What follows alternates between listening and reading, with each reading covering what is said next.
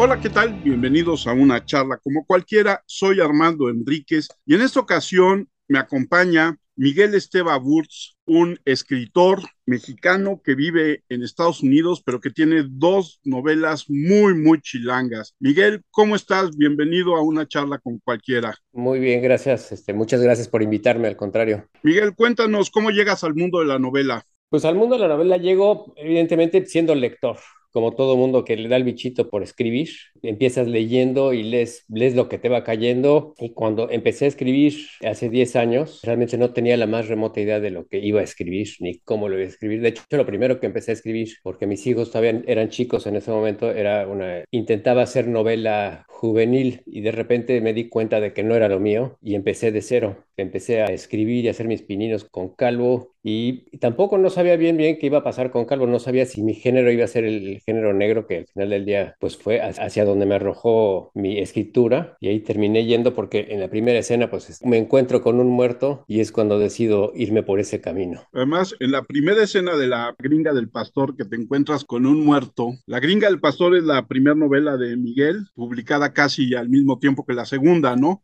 De la, cual, de la cual hablaremos un poquito después, pero en La Gringa del Pastor empiezas con un muerto en los viveros de Coyoacán. Y una de las cosas que a mí como lector me encantó fue el personaje del trompo que encuentra al muerto. Toda la descripción que hace es de cómo llega ese día a purificar su vida y a trotar en los viveros y cómo desemboca en... Es creo que magistral porque de un personaje que es totalmente incidental haces un personaje que lleva ese primer capítulo de la novela. Es que en realidad, o sea, es, lo que me sucedió, ¿no? O sea, es, de esos días que decides por qué no tratar de hacer ejercicio, dejar un poco el fin de semana atrás y es un lunes y me fui a caminar a viveros y me topé con ese personaje personaje, que digo, con ese personaje que hay muchos y que somos todos, ¿no? Esos que los lunes nos vamos a hacer la limpia alrededor de los viveros o alrededor del bosque Chapultepec o donde sea, y ahí fue donde pues agarré la idea de, de mi muerto, ¿no? Antes de empezar con más sobre la novela, tú dices, me encuentro con el género negro, con los detectives, con las investigaciones criminales, pero seguramente tienes escritores que te gustan dentro del género y que de manera a lo mejor incidental ya estaban ahí antes de que empezaras a escribir, ¿no? Sí, claro. Digo, desde muy chico, Agatha Christie, mi, mamá tenía toda la, la, serie en inglés y mi papá la tenía en español. Evidentemente, Agatha Christie fue de mis primeros encuentros y amaba yo las novelas de, de Agatha Christie. Más recientemente, Leonardo Padura, evidentemente, y me he metido mucho con los ingleses, Anthony Horowitz, este, Nick Hornby, todos estos que se dedican a la novela negra y últimamente he estado muy picado con eh, Robert Galbraith, que es eh, el seudónimo que utiliza J.K. Rowling eh, para escribir todas sus novelas negras que son fantásticas y que pues al final del día son las bases que, que me gusta para escribir este, mi novela negra, ¿no? La novela negra evidentemente chilanga tiene que ser distinta, no puede ser tan formal como lo son los ingleses, tan rígida, entonces pues sobre todo por ejemplo la segunda sí mete un poquito hasta inclusive de surrealismo, ¿no? O sea, de, de cosas que nada más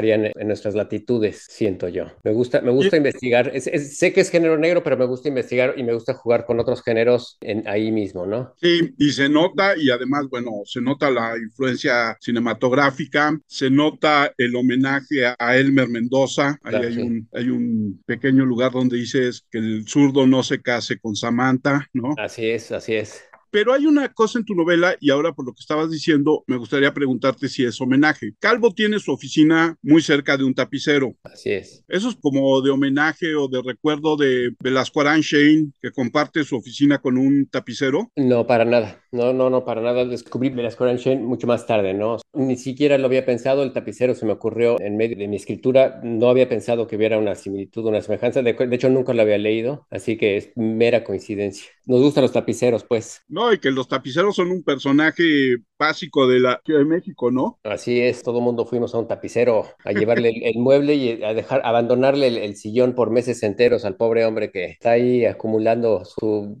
lugar como este bodega, ¿no? Como bodega y como alcancía. Así es. Está la referencia a Elmer Mendoza, como decíamos, pero Rafael Bernal y el complot mongol, ¿no? ¿Para nada? No, no, para nada, no. Aparentemente mis influencias son más este, inglesas que mexicanas, digo, excepto Elmer Mendoza y, este, y Leonardo Padura, la cubana, pero aparte de eso, tiendo a hacer no sé por qué, porque así me llevó la vida, supongo, a ser más anglo en mis este, referencias, en mis, mis bases, en mis fundamentos. Fíjate que decías de Agatha Christie y yo igual, de adolescente leí todo Agatha Christie, yo creo, y soy muy fan del género. Y me gustó mucho tu novela, La gringa del pastor, porque se lee rapidito, se lee sin problema. Me reí mucho en muchos casos. Calvo, fíjate que a mí me recuerda, sobre todo porque trabaja con su papá, trabaja con el negro, trabaja con el vikingo, ¿no? Me recordó a un escritor español que es Manuel Vázquez Montalbán. Okay. Y Manuel Vázquez Montalbán tiene un personaje que se llama Pepe Carvalho. Pepe Carvalho es su detective y una de las novelas fundacionales de todo lo que es Pepe Carvalho se llama La soledad del manager. Y alguna vez que yo tuve la fortuna de platicar con Vázquez Montalbán, me firmó una edición que yo tenía de La soledad del manager y me puso la novela en la que se forma la familia Carvalho. Y te digo, y al leer La gringa el pastor, se me hizo como que tú también vas creando una familia con los personajes para dar paso no solamente a la historia del gringo el pastor, sino probablemente a diferentes historias que tengas en camino. Así es, yo creo que a diferencia poco de los escritores anglos que tienden a ser un detective más aislado, yo creo por como somos en la Ciudad de México que Calvo tenía que tener una familia, tenía que tener toda la base de una familia para poder funcionar como detective, como persona, como personaje, ¿no? O sea, sí tiene que tener toda una relación con eh, sus papás. Yo no quería tener el clásico detective, sabelo todo, el clásico gringo superhéroe que es MacGyver, ¿no? No sé si viste aquella serie de los ochentas, que resolvía todo con un clip y podía destruir el avión entero con un clip o con una espátula de cocina. Yo no quería tener un superhéroe, yo quería tener alguien que se apoyara más bien en todos, en los amigos, en los vecinos, en el papá, ¿no? El papá es muy importante para Calvo en términos de sus investigaciones. Evidentemente el vikingo también lo estoy creciendo como personaje al lado de Calvo y sí, sí me hace muy importante el tener todo un árbol con todo tipo de ramas que se extienden, que le ayudan a Calvo, que crean ese mundo. O sea, sí me interesa mucho, me gusta mucho esa idea del entrerramado entre todos los personajes y Calvo no siendo un personaje que vive aislado, que aún a pesar de que está aislado, no vive aislado, siempre se va con su papá sus miércoles de quesadillas, siempre tiene cositas así que lo mandan este, a consultar a su papá, inclusive consultando con sus antiguos colegas en el despacho. Es un personaje que le gusta buscar por aquí, por allá, por todas partes. Y otra cosa que es muy interesante en esa familia que creas es, por un lado, el papá, que ya es un hombre mayor, calvo, que está en la edad media, y luego el negro, que es un niño, es, un, es un, adolescente. Y cada uno tiene un peso dentro de tu narrativa en la gringa del pastor que se vuelve interesante porque a cada uno le das un peso y le das la personalidad de su edad. Y eso a mí se me hizo bien interesante. Y al final del día, como escritor, te pones a pensar, evidentemente, como dices, ¿no? La edad media en la que estamos, pues evidentemente tenemos para arriba y para abajo. Tengo tres hijos alrededor de la edad de negro, mi papá que aún este, trabaja y pues evidentemente sí te tienes que poner y te tienes que situar y tienes que buscarle sus puntos de vista en qué van a aportar a la investigación, en qué van a aportar sentimentalmente también hacia Calvo y con Calvo y los problemas que van a tener ellos, ¿no? O sea, evidentemente los problemas que tiene un octogenario no son los mismos que tiene alguien de 50, que no son los mismos que tiene alguien de 20. Entonces, a mí se me hizo muy interesante encontrar esa relación entre los tres o cuatro personajes principales de, de mis novelas, ¿no? Me, me, gusta mucho jugar, como tú dices, ¿no? Saber ver por dónde se van embonando las piezas. Eso me gusta mucho. Y eso está padre porque de repente manejas muy bien esta diferencia que era muy, muy marcada, sobre todo antes de la pandemia. El que maneja la tecnología es el negro, ¿no? Claro. Ni Calvo ni Don Arquímedes manejan la tecnología. Entonces, el que descubre y se mete y anda y encuentra los memes y encuentra los tweets es el negro.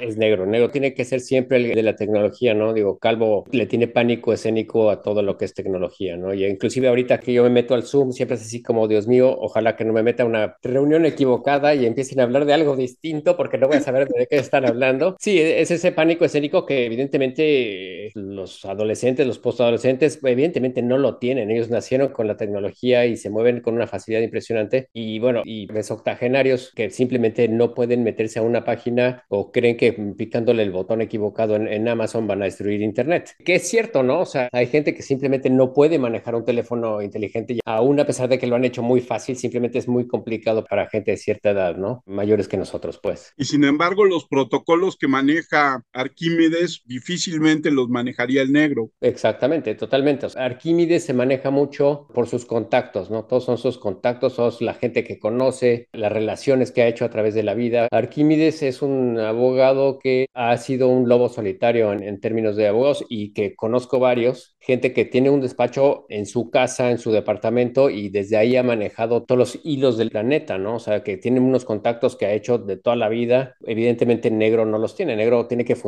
de distinta manera, negro tiene que funcionar a través de las redes. Y calvo, calvo funciona a través del internet, pero como que aún se pierde en tonterías. Si ve alguna página interesante, no vaya a ser de Sedena, ¿no? Porque si no le pica el botón equivocado, ya se le deshizo ahí el, changarro a Güero Villa. Tu novela, como bueno, las dos, si situadas en la Ciudad de México, tienen un encanto de que son sumamente chilangas. En ese sentido, te digo, me recordó mucho a Velasco Arán que también es muy chilango, aunque Velasco Arán está como más situado hacia el centro de la ciudad, hacia la Roma, y los malos por el asunto ideológico de Paco Ignacio tienen que estar en las lomas y demás, ¿no? Pero la tuya es como muy sureña, ¿no? Es muy del sur de la ciudad, salvo la parte de la casa del gringo del pastor. Así es, totalmente. O sea, digo, ahí viví toda mi vida en el sur, en San Ángel, Coyoacán, la Florida, Guadalupe. Esa es mi área. Ese es donde yo conozco, este, digo, y mi muerto tenía que estar en los viveros de Coyoacán, porque pues, a los viveros de Coyoacán he ido no sé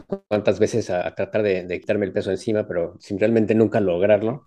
Pero es ahí, ¿no? Es, es donde lo sitúo y digo, mis malos van a surgir de diferentes partes de la Ciudad de México. No tengo una predisposición porque sean los malos los que tengan dinero, porque pues, al final del día todo mundo tenemos la capacidad de ser malo y de ser bueno entonces, realmente no quiero limitarme a tener unos malos que vengan de las Lomas o de Polanco o de San Ángel nada más, ¿no? Eso no, no me gustaría hacer. tampoco no quiero tener unos malos que siempre sean del otro lado, ¿no? ¿Por qué situarlo en un mundo de abogados cuando generalmente las historias negras involucran básicamente investigadores privados o policías? Bueno, yo trabajé 25 años en un despacho de abogados en la Ciudad de México, entonces es básicamente el mundo donde yo crecí, ¿no? Y donde yo conocí. Calvo al final del día es un abogado que trabajó veintitantos años igual en un despacho de abogados y le termina yendo mal y termina pues redireccionando, reinventando su existencia y su vida. Entonces, por eso tenía que salir de un despacho de abogados. Yo no conozco el mundo de investigadores privados, no conozco el mundo policiaco como para poder echarme un clavado ahí y decir, ahí voy para allá. Mi mundo tenía que ser de abogados. Y yo creo que es lo que siempre va a terminar siendo circulando a través de abogados, de profesionistas, de gente un poco alejada del mundo policiaco. Yo creo que al final del día ahí es donde me encuentro más, cómodo y es donde sé más y entonces se puedo transmitir mejor las tramas y todo el desarrollo, ¿no?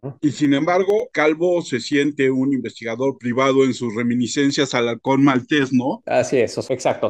está obligado a reinventarse y entonces, pues evidentemente la referencia al halcón maltés es Calvo este, en, hongos alucinógenos, ¿no? Es así como, venga de allá y pues ahí te voy porque pues realmente no sé, no conozco, pero pues es donde tengo yo que pesar, ¿no? Y Calvo pues se lanza al vacío en sintiendo metido en la novela, ¿no? Terminas La gringa del pastor e inmediatamente empiezas a escribir una ciudad más sucia, más gris, más necia. Así es, era una continuación y de hecho, y yo sé que esto está muy mal visto en el medio de los escritores, pero mientras estaba escribiendo una, escribía párrafos de la otra y los continúo haciendo ahorita, ¿no? Continúo como que yéndome de un lado al otro, pero sí esa es la idea, o sea, escribir luego, luego, para no perderle el hilo y sobre todo cuando tienes una idea en mente no la quieres perder, entonces dices, ¿sabes qué? Me sigo y, a ver qué pasa es lo que me ha funcionado hasta el momento. ¿Son estas dos y alguna otra que ya tengas este, publicada? No, no, no, no, están esas dos publicadas, estamos trabajando en la 3 y en la 4. Empezamos platicando un poco de tus influencias literarias, pero no me queda la menor duda que tienes también una gran cantidad de influencias en el cine y a veces en la tele. Ah, claro, sí. Y entonces de repente tus capítulos son sumamente visuales. Sí, o sea, sí, eh, no lo puedo negar, no, sí soy este, no tanto de la tele, pero ciertamente de, de película pero claro, o sea, en la tele, cuando adolescente, pues evidentemente veía Magnum y Los Ángeles de Charlie y todos estos programas con los que nos aventaron, aventaron ahí en el Canal 5, ¿no? Este, Pero más que otra cosa, o sea, yo creo que sí en el cine y sí, por alguna razón, mis capítulos, como dices, tienden a ser muy visuales. Es esa descripción, la que hiciste mención, ¿no? La del halcón maltés, pues evidentemente, o sea, sí quería una descripción muy en blanco y negro, muy visual, muy San Francisco en 1947, muy el Sam Spade llegando a su despacho, bebiéndose su whisky y la rubia despampanante entrando y tratándose de ligar al detective, ¿no? Y el detective, pues apenas este, abrochándose el cinturón porque ya la secretaria, todo esto lo quería poner y lo quería plasmar, y sí, evidentemente son influencias acá del cine. Pero a veces, en el sentido, por ejemplo, de la secuencia tipo Halcón Maltés y Sam Spade y demás, sí está muy cantada, como tú dices, ¿no? Desde el blanco y negro, desde la referencia a San Francisco, el Archer, ¿no? Toda esta parte, no solamente de la película, sino del libro mismo. Pero la imagen con la que empiezas La gringa del pastor o la imagen con la que empiezas una ciudad son terriblemente visuales. Yo tengo que confesar que no he terminado de leer la segunda, la de una ciudad más sucia, más necia, más. Pero esa primera imagen de la chava volando para estrellarse en el coche en Polanco es terriblemente visual. Sí, o sea, no, no, lo puedo negar. Sí, evidentemente es lo que es. O sea, me gusta esa hiperdescripción, ¿no? Tipo esos cuadros gigantes en donde plasman una fotografía en un lienzo de 10 metros por 10 metros y es una fotografía de una cara de un pasaporte. Ese tipo de detalle sí me llama mucho la atención. El poderte describir el vuelo que está pasando encima de la chava que se está cayendo del piso 11 a la velocidad que marco ahí, que es 9.8 metros por segundo al cuadrado, porque por, alguna razón eso se me quedó pegado de la clase de física de primero de prepa o lo que haya sido. Ese tipo de detalles a mí me gusta leerlos, entonces a mí me gusta evidentemente transmitirlos al lector, porque sí quiero que el lector esté ahí viajando con la chava en sus últimos momentos antes de que se estrelle en contra del Jetta que en el que se termina estrellando, ¿no? O sea, no me gustaría dejarlo nada más como se tiró y, se cayó. No, no, o sea, sí me gusta entrar mucho en ese tipo de detalles. Me gusta que el lector visualice lo mismo que yo estoy viendo, lo mismo que estoy escribiendo, lo mismo que estoy imaginando. O sea, si yo lo veo, quiero que el lector también lo vea y para mí es muy importante ese tipo de detalles en las novelas. Me gusta que el vino que está bebiendo sepa el lector si es importante para la trama, sepa que es un vino de tal marca. Me gusta que, y tú lo leíste, ¿no? En, en La Gringa, el Pastor también me dedico mucho a las marcas porque mi mundo también era de marcas cuando trabajé en despacho de abogados. Entonces me gusta también ahí que sepan las marcas con las que se visten los personajes, porque al final del día somos todos, todo mundo se viste con cierta marca, nos gusta usar el teléfono Apple, nos gusta usar el teléfono, lo que sea, pero nos gustan saber exactamente ese tipo de tonterías, ese tipo de detalles, siento yo. No, y además, no solamente en la descripción literaria, sino en el detalle, por ejemplo, de cuando el vikingo le empieza a enseñar la foto a Calvo. Y dice, a ver si ves lo mismo que yo, y empieza, y eso es como de Blade Runner, ¿no?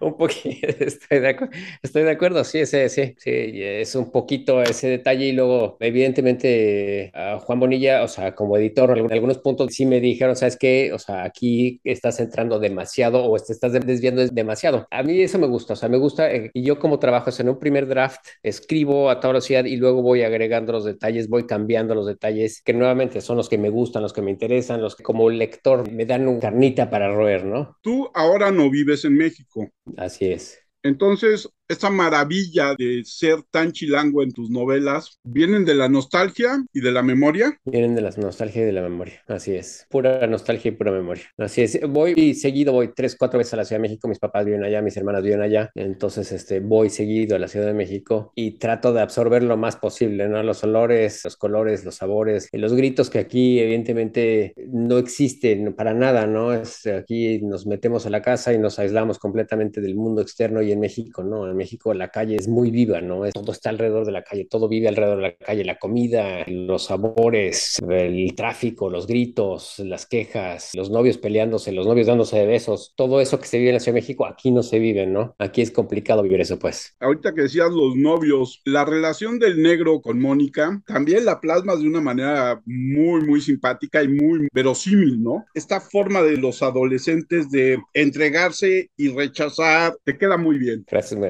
Sí, Mónica y, Negro, los dos me caen muy bien. O sea, como escritor tienes tus consentidos, y evidentemente Negro y Vikingo, y evidentemente Negro con Mónica, es, o sea, son consentidos y me gusta describirlos, ¿no? Y también en esta tercera, evidentemente, entro todavía más en detalle con Negro y Mónica. ¿La tercera para cuándo va a estar? Sí, siguiente pregunta, por favor. Ok. es la pregunta que ningún escritor quiere, ¿verdad? No, no, ese es, o sea, es, hijo, me encantaría ponerle fecha, me encantaría, pero como leí en algún momento de algún escritor diciendo que su sonido favorito es cómo pasan las fechas sin que les hagas caso, ¿no? Las fechas esas importantes pasan ahí y tú los escuchas sin, pero Oye, una cosa que no sé hasta dónde tú interveniste, pero que es muy llamativa en las dos novelas son las portadas. O sea, me pusieron varias ofertas en la mesa y mi única intervención fue decir, esta es la que me gusta. O sea, realmente no hice nada al respecto. A mí también me gustaron mucho las, las dos portadas. Se me hacen muy llamativas, se me hacen muy distintas. Luego, no sé si me hubiera gustado más una portada de pop fiction, ya, sabes, esas este, que son la, la rubia despampanante la, o la mujer despampanante en portada y el coche detrás, lo que sea, pero, pero me gustaron mucho mis portadas. Sí, pero son muy bonitas, son muy llamativas. Yo digo que están a todo dar para los libros, para la misma narrativa, porque tienen esta también como tranquilidad, como que fluyen, ¿no? Sí, a mí también se me hicieron muy padres, que ni qué. Y entonces esas te las pusieron sobre la mesa y tú dijiste, son estas. Así es, así es. Básicamente fue decisión, bueno, no decisión, pero, pero lo puse aquí, voto entre, entre la familia y esas fueron las que salieron, las ganonas. Pues fue muy buena elección. A mí, desde que los vi en la librería, me llamaron la atención sobre cualquiera otro de los libros que había en la librería. ¿Qué es lo más difícil de escribir a Calvo?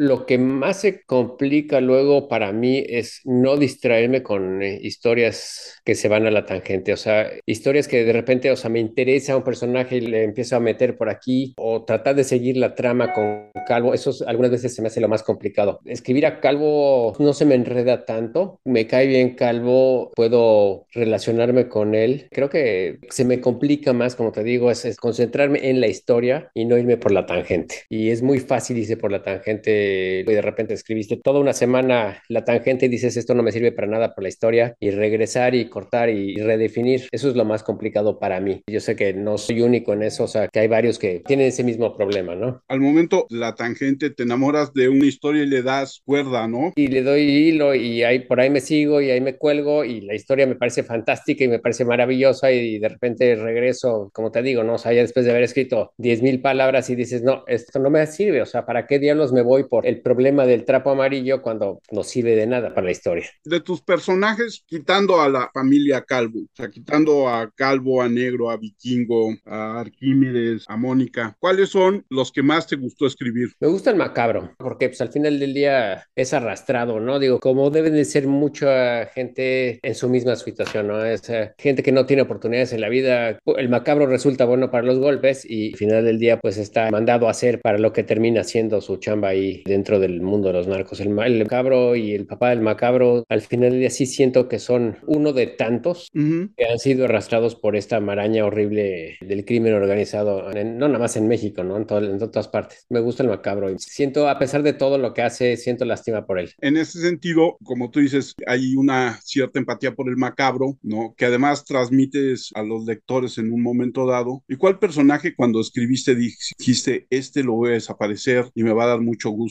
desaparecer? Así de matar a uno, no sé, no, sé si estaría dando demasiado, pero la Pastor Pau no es de mis personajes favoritos, entonces no me costó trabajo el matarla, pues. Qué curioso, ¿eh? creí que esa era la respuesta que ibas a dar, ¿eh? sí.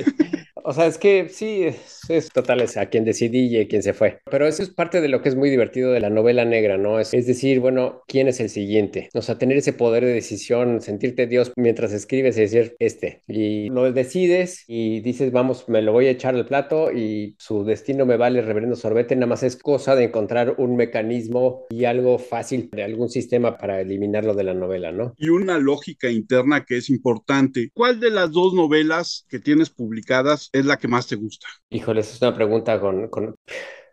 Eh, alguna vez escuché a alguien decir que su novela preferida era la última que publicaba. Entonces, las dos me gustan. Quizá me guste más una ciudad. Quizá me guste más el cómo terminó la ciudad que la gringa el pastor. Y seguramente en un tiempo futuro dirás que la... Exacta, exactamente. exacto. O sea, realmente como que va cambiando. Sí, entre que te... Esa es una relación un poco ahí de odio-amor, ¿no? O sea, porque te atascas y la odias y avanzas y dices, wow, sí me gusta y luego al día siguiente la vuelves a leer y dices, no, qué estupidez estoy escribiendo. Y así, ¿no? Es una relación un poco complicada con las novelas. O bueno, eso he encontrado para mí. Es una relación complicada, todo acto de creación, ¿no? Yo me acuerdo que Hitchcock en el libro que Truffaut escribió sobre él decía, hay noches que me levanto a las 3 de la mañana y digo, esta es una gran idea, pero tengo que dormir, la apunto en un papel, me duermo y al día siguiente que la veo digo, pero ¿qué es esta estupidez? Y a la basura. Sí, me queda claro, o sea, me queda claro que me sucede con todo lo que escribo, ¿no? O sea, escribes, te sientes el siguiente Shakespeare, el siguiente Cervantes y, lo lees al día siguiente y dices, bueno, o sea, esto el niño de primero de primaria a duras penas. O sea, sí es una relación difícil, por decirlo menos, complicada. Odio, amor, como te digo, o sea, lo odias y lo amas. Por eso decir cuál es la que más me gusta, así como, híjole, cuál es la que menos me da pena ahorita. O sea, ese, ese sí. que eso a final de cuentas va de la mano con este sentirte Dios cuando escribes, cuando diseñas a tus personajes, esta parte de la diversión, de repente dices, ah, y si de repente le meto por acá a tal personaje. Sí, claro, o sea, sí, como dices un poco de Hitchcock, en el escribir el blog algunas veces sí saco ideas para la novela, ¿no? O sea, sí salen cosas, porque si tú ves, por ejemplo, ni manera de compararte, ¿no? Pero Flaubert, Flaubert lo que hacía era escribía mucho a sus amigos, pero ahora ya escribir cartas ya no existe tal cosa, ¿no? O sea, escribes dos líneas en el WhatsApp, mandas un meme, respondes una tontería, pero no escribes una carta. Y el hecho de escribir cartas yo creo que le permitía darle eh, otro tipo de pensamiento que ahora exploro a través del blog, ¿no? O sea, escribes algo y de repente dices, oye, esto no estaría tan mal incluirlo en mi novela, ¿no? Inclusive tengo un diario también y de ese mismo diario de vez en cuando sí me surgen ideas para la novela. Porque cuando creas un personaje como Calvo, te guste o no, hay muchas veces que está sentado junto a ti cuando estás escribiendo, ¿no? Y entonces como que el mismo personaje de repente te dice, a lo mejor esto te funcionaría en mi relato, en mi historia, o podrías dibujar un personaje así que nos lleve por el hilo conductor. Yo sí creo que muchas veces tus personajes están sentados contigo cuando estás escribiendo. Yo creo que tienes razón, o sea, sí están aquí al lado.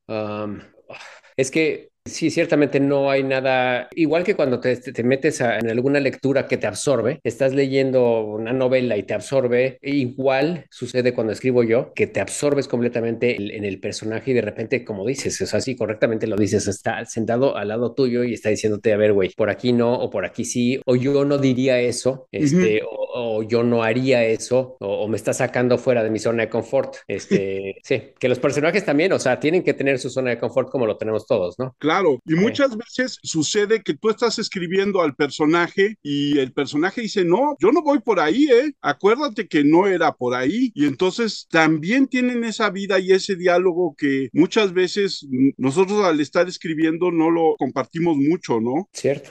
Y al final del día también como es una novela tienes que ocupar las mentes de muchos personajes al mismo tiempo, ¿no? O sea, no nada más es tu personaje principal, sino como estamos hablando hace rato, ¿no? Está el negro, está Arquímedes, que tienes que pensar en su voz, en la voz en la que ellos van a hablar y en lo que van a decir las cosas y cómo las van a decir. Y también tienes que ver, negro pertenece a este nivel socioeconómico, calvo pertenece acá, van a hablar distinto, van a juntarse en ciertos momentos, pero sí van a hablar distintos idiomas. O sea, de hecho, como bien lo dijiste hace rato, la barrera de las edades. Ciertamente mis hijos no hablan como yo hablo y mi papá tiene un lingo muy distinto al mío y todo eso hay que manejarlo y hay que compaginarlo para que quede coherente, ¿no? No, ya olvídalo en el asunto de las edades, porque tienes al pastor Pau y al pastor Fer y tienen que hablar totalmente diferente porque son dos personajes en mundos totalmente diferentes, ¿no? Claro, sí, sí, sí, o sea, es a pesar de que comparten el templo, pues evidentemente viven realidades muy distintas. Alguna vez alguien me dijo, no, es que en México hay tres o cuatro mundos, no, en la Ciudad de México hay 22 millones de mundos, o sea, todos vivimos nuestro pequeño planeta, todos vivimos nuestro pequeño mundo, todos tenemos nuestras distintas realidades. Como tú ves las cosas, por más que seas mi hermano o mi hermana,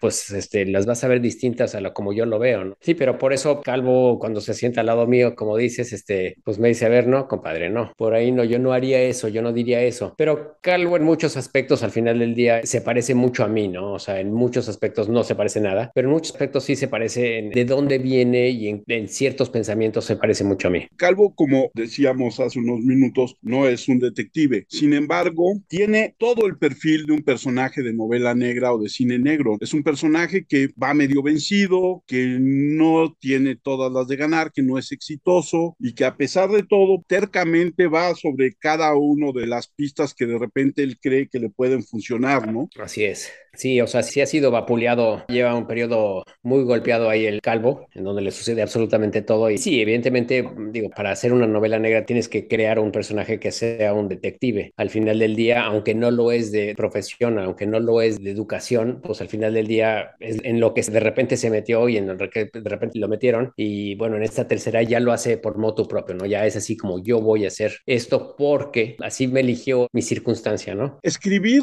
sobre un investigador en México siempre me ha parecido una cosa que es como atractiva, pero a la vez es muy difícil, no solamente por estos 22 millones de mundos de los que hablas, sino porque a diferencia, por ejemplo, del detective norteamericano, aunque si me voy al halcón maltés, pues estoy en los 40 y California era muy corrupto, pero, pero al inglés o a este personaje que no sé si tú conozcas que se llama Valander, que es una serie de libros de Henning Mankell, que es como mucho más recto. Las reglas en la Ciudad de México se rompen a cada minuto y el personaje realmente está brincando entre la corrupción y el que no lo maten, ¿no? Sí, o sea, tienes una ventaja cuando escribes novela negra para México. O sea, hay tan pocos crímenes se resuelven y los crímenes que se resuelven se los achacan al narco, que como escritor es así como es campo fértil, así como pues puede ser cualquiera. Y sí, como dices, o sea, al final del día en México, pues, pues la policía tradicionalmente sí tiene fama de ser mucho más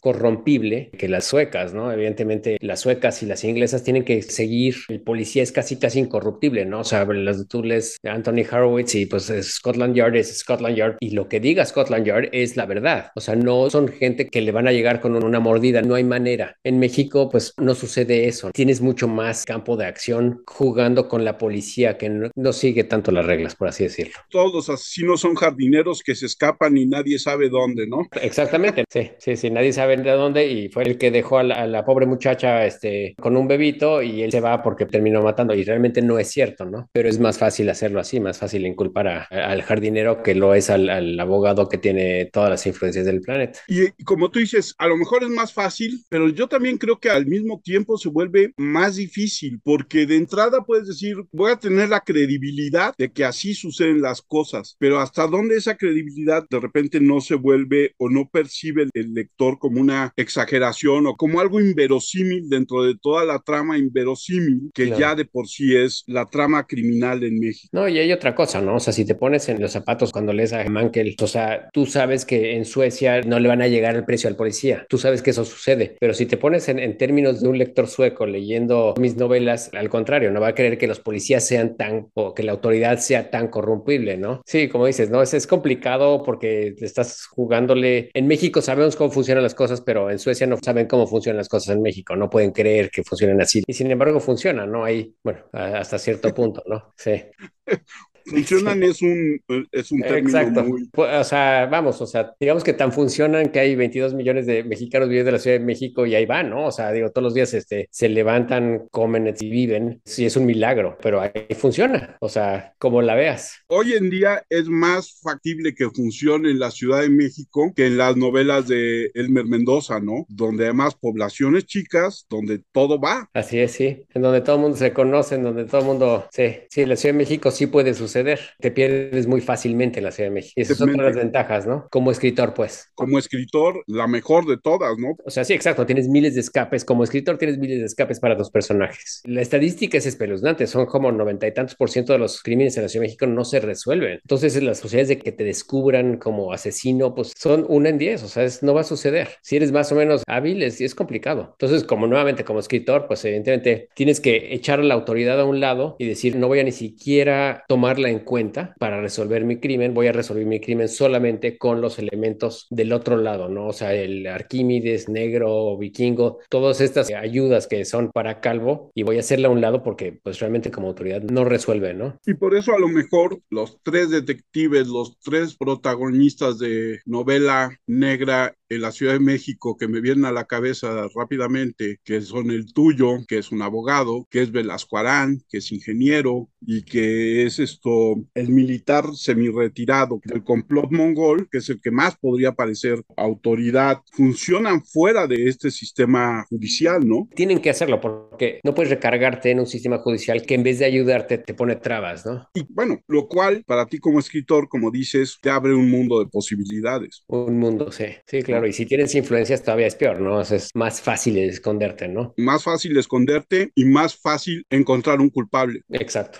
Como dice, como el jardinero. Sí, exacto. Es más fácil encontrar el jardinero, el pobre jardinero. Miguel, ¿cómo te ha recibido el mundo de los lectores? Pues mira, la gente que se ha atrevido a leerlo ha sido muy positivo. Las respuestas, las que he obtenido de la gente, o sea, la gente sí le ha gustado, se ha divertido como tú, ¿no? Se ha reído con mis tonterías y pues he sido bien recibido. Y además de las novelas, tú tienes un blog. Así es. Que alimentas constantemente, que se llama Un Mexicano en Houston. No, Chilango en Texas. Chilango en Texas. Sí, porque pues al final del día sí soy chilango y sí vivo en Texas, o sea que sí. ¿Y qué subes en ese blog? ¿Qué, escribes en el blog? ocurrencias, lo que, se, que me va sucediendo en, las, en, el transcurso de la semana o lo que va sucediendo en las semanas, que es lo que escribo, ¿no? O sea, el último que subí es sobre mi santo que acaba de ser el 29 de septiembre y la, la no importancia en mi vida que es el santo. Y lo voy conectando ahí con diferentes pensamientos, con diferentes cosas y lo terminé conectando con eh, las mujeres en Irán que andan ahora sin tapujo en la cabeza. básicamente son ocurrencias. Se murió mi perro y escribí sobre la muerte de mi perro. Son cosas así que suceden y son cosas chiquitas, son 500, 800 palabras que escribo. Lo he dejado un poco de hacer, pero lo estaba haciendo semana por semana, ¿no? Todos los viernes trataba de sacar algo simplemente para acostumbrarme. Lo empecé a sacar porque viniendo de un medio en donde realmente lo que escribías era confidencial entre tú y el cliente o era privado entre tú y el cliente y venir y de repente destaparte y decir voy a escribir ahora para un público que quién sabe quién sea, es, complicado, ¿no? Es un acto, digo, y asumo que a ti también te pasó con el blog, ¿no? O sea, de repente estás metido en un mundo y de repente tienes que explotar y decir voy a aventarme. Entonces el blog fue una manera de irme como que metiendo poco a poco los pies en el agua, ¿no? O sea, soltándome poco a poco, sintiendo qué era lo que sentía cuando me leía a alguien que yo no conozco, alguien que ni siquiera es mi público y simplemente alguien que me dice, oye, leí tu blog y me gustó, no me gustó, o pusiste esto, estoy, no concuerdo con tu opinión. O sea, ese tipo de interacciones era importante para mí eh, sentirlas antes de lanzarme allá a publicar una novela. O sea, era tentar el agua, ¿no? Era sentirla, perderle el miedo a ser leído por gente desconocida, ¿no? Y a nivel de tu creación, de repente te refresca el escribir para el blog en un sentido tan diferente y que puedas regresar a, a las aventuras de Calvo. Totalmente, totalmente. Es este, como es completamente distinto, al final del día el blog es personal, escribo de primera persona y Calvo evidentemente tiene que tener sus limitantes y tiene que tener sus controles y el blog siento que algunas veces me da esa libertad y puedo irme para donde sea y no me preocupa si la forma es igual de una semana a otra, no me preocupa la congruencia de una semana a la otra, como dices, no me da una libertad que el libro ciertamente no te da. O sea, la novela, sí, sí tienes que acordarte que estás escribiendo una historia que es al final del día tienes un hilito que seguir y el blog no, el blog te permite escribir lo que sea, como sea. Si un día te sale algo con mejor humor, pues lo escribes así. Y si un día estás enojado, digo, por ejemplo, cuando fue aquí lo de Ubalde, este, la, matanza de los niñitos hace 3, 4 meses cuando haya sido, en Ubalde, Texas, que queda aquí a 40 millas, pues evidentemente sí escribí con mucho enojo, con mucho resentimiento, con mucho coraje. Te digo, cuando se murió mi perro, escribí con mucho sentimiento y todavía me cuesta trabajo leerlo, ¿no? Este, son cosas que te permiten mucho más libertad me gusta mucho escribir el blog, pero sí, sí luego mis reglas personales de escribir todas las semanas sí me llegaron a cansar y sí, como por eso me di un descanso de tres, cuatro meses, pero pues, sí, me, divierte mucho. Cuéntanos dónde consigue la gente la gringa del pastor y una ciudad más sucia, más necia, más gris. Está a la venta en Bonilla, allí sobre Miguel Ángel de Quevedo y está en amazon.com.mx y básicamente ahí es donde puedes encontrar mis novelas. Un último comentario que nos quieras decir, Miguel, sobre tus novelas el mundo es complicado. Entrar eh, como un desconocido a publicar y a lanzarte y de repente veo en una semana estoy en la Gandhi y el siguiente ya no estoy en la Gandhi y quien no consiguió el libro esa semana, pues es complicado al ir y entonces tienes que meter a Amazon. Es muy complicado el, irte metiendo poco a poco, ¿no? Pero no queda más que meterse poco a poco los libros en la editorial y demás. Y luego agrega la pandemia porque mis dos libros salieron en octubre del 2020, entonces pues no hubo manera de irse en gira ni mucho menos para publicitar. Entonces sí he estado muy enredado. Yo creo que tendré que salir solamente cuando ahora que, saque el tercero, porque pues, la pandemia, pues evidentemente todas las ferias se cerraron y no había manera de conectar con los potenciales lectores. Pues muchísimas gracias Armando por invitarme a tu programa. Me gustó mucho hablar contigo, muy interesante. Y pues sí, este, aquí escribiendo y dándole a ver qué sale, ¿no? a ver qué resulta. ¿Dónde te encuentran los escuchas, Miguel, en tus redes sociales? Estoy en Facebook, bueno, en, Instagram y en, Twitter como eh, arroba mestebaw y en eh, Chilango in Texas, que por alguna razón la página es descansonomada.com, pero si buscas como Chilango in Texas y Miguel Esteban me encuentras sin ningún problema. Miguel, muchas gracias por haber aceptado la invitación. Fue un verdadero placer platicar contigo. Tus novelas, prometo terminar próximamente y rápidamente Una ciudad más sucia, más necia, para poderla platicar en alguna otra ocasión contigo. Espero que no sea la única vez que aceptes nuestra invitación a platicar en el podcast y muchísimas gracias. Al contrario, Armando, muy amable. Yo soy Armando Enríquez, a mí me encuentran en Twitter como arroba cernícalo. El Twitter del podcast es arroba charlacualquie1, nuestro correo charlapodcast1 arroba gmail.com y el WordPress del podcast es charlacualqueira.wordpress.com. Los esperamos a todos. Les recomiendo consigan rápidamente La Gringa del Pastor y una ciudad más sucia, más necia, más gris. Dos grandes novelas que no los van a decepcionar del género en la Ciudad de México. Súper chilangas, las van a disfrutar muchísimo. Muchas gracias a todos. Nos escuchamos la próxima vez. Muchas gracias.